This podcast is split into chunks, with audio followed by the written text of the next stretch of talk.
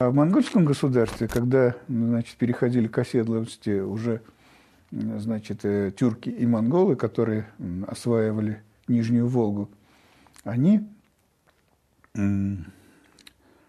выработали так называемый монгольский дом.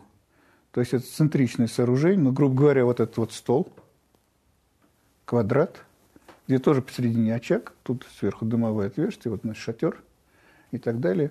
И вот из таких монгольских домов целые улицы составляли, типовые такие. Они в этой золоторынных городах наблюдаются. И э, этот вот тип сооружения как раз, центричное сооружение, восьмигранное или, или кубическое с шатром, оно и стало основой э, тюркского, сельджукского стиля потом. Вот именно в этом стиле построен, например, Дюрбе на э, городище Булгар, который воспроизводит именно эти кочевые э, конструкции шатров. Э, многие ошибочно думают, что вот эти вот дюрбе, они возникли у арабов, и мы у них там что-то заимствовали. Все как раз наоборот.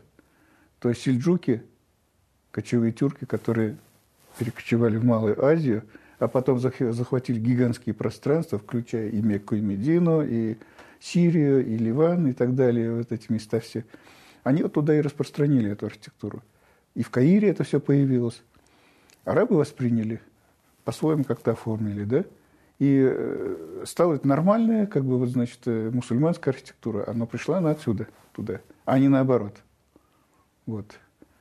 Как раз это пример того, как трансформируется, значит, э, один материал в другой, но психология, вот, формирование этого пространства остается.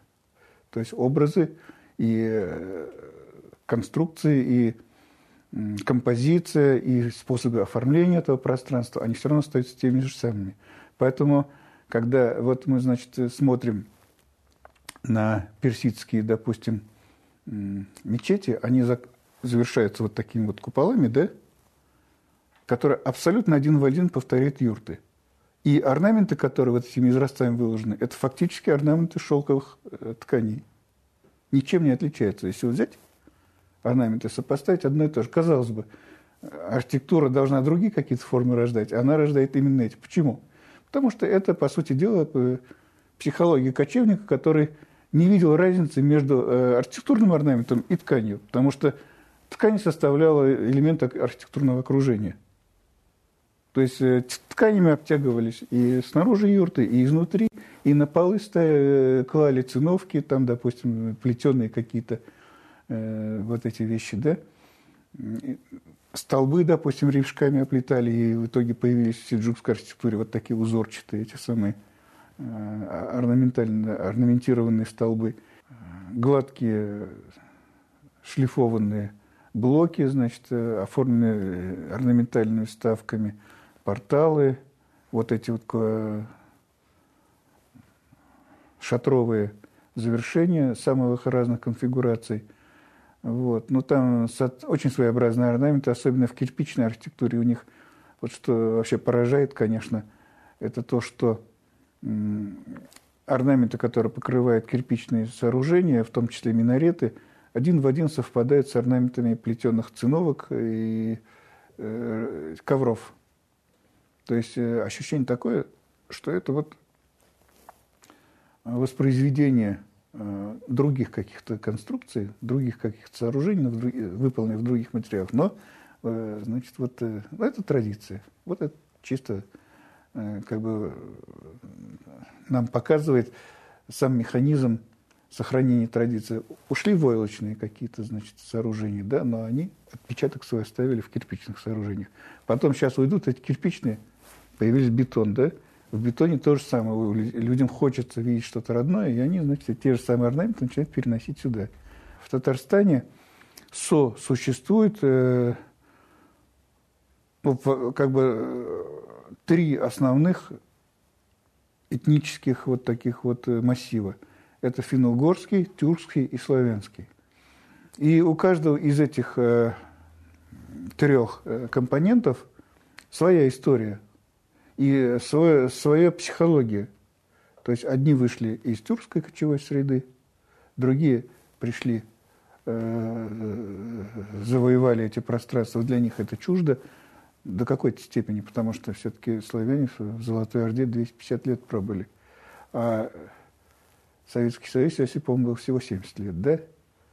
То есть э, мы советизировались так хорошо, да, и вот э, надо подумать, как сильно ототарились русские за 200 с лишним лет пребывания в Золотой Орде.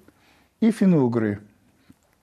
Финно-угры, они э, сильно срослись тоже с тюрками в, в течение значит, исторических каких-то вот этих вот процессов, но тем не менее все-таки это разные народы.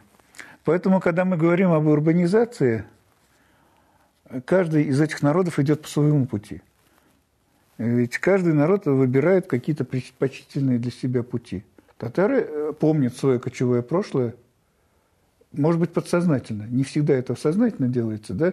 но все равно подталкивает к этому то, что, скажем, э, ковры наши и ковры, скажем, туркменские, они э, как бы одного корня, да? Орнаменты наши и орнамент турецкий, это, считай, две ветви одного дерева, да? И с тюркскими кочевыми народами нас очень много связано, в том числе языки. То есть э, отрицать свое тюркское кочевое прошлое мы не можем, э, оно чисто подсознательно вылезает все равно. Вот, войлочные узоры вот эти вот, да, потом эти войлочные узоры очень похожи на узоры кожаных, э, кожаной мозаики. Вот сама кожаная мозаика – это вообще отдельная песня. Но это вот то, что проникает в урбанистическую архитектуру оттуда еще. Бог знает, с каких средневековых времен. Вот вы посмотрите, как оформляют сейчас эти самые рестораны, там, да, там очень много вот таких пологов каких-то, да, которые воспроизводят эти шатры, э, древние, да, он, э, то есть это все то, что русские не делают у них, потому что этого не было. А у нас Золотая Орда была. Для нас это э, золотой век развития э, нашей культуры, и, соответственно, мы, наш ориентир. И вот это очень сильно воздействует. У финно-угров с ними, с ними сложнее немножко. Но для Татарстана, наверное, не, сейчас не так актуально, потому что у нас все-таки мы рассматриваем две основные культуры, русскую и татарскую. Вот они идут вот таким образом. Видите, для русских э, важно, допустим, Свияжск, а для нас он не важен, для нас важен Болгар. Вот два разных ориентира. Сразу, хотя два, два народа вместе живут, друг другу никакой неприязни не испытывают, но ценности разные при этом. Вот. Это и в архитектуре тоже сказывается. То есть русский, когда двигает свою архитектуру, он не думает о Золотой Орде. Он думает о Западной Европе, о Древней Руси, там какой-нибудь Киевской, там, Владимира Суздальской, Псковской и так далее. Вот. А, а нам что Псковская? Нам вот э, Иран, Средняя Азия интересно, Турция, да, вот эти вещи. Вот так и при урбанизации вот эти ориентиры и формируют какое-то дальнейшее развитие архитектуры.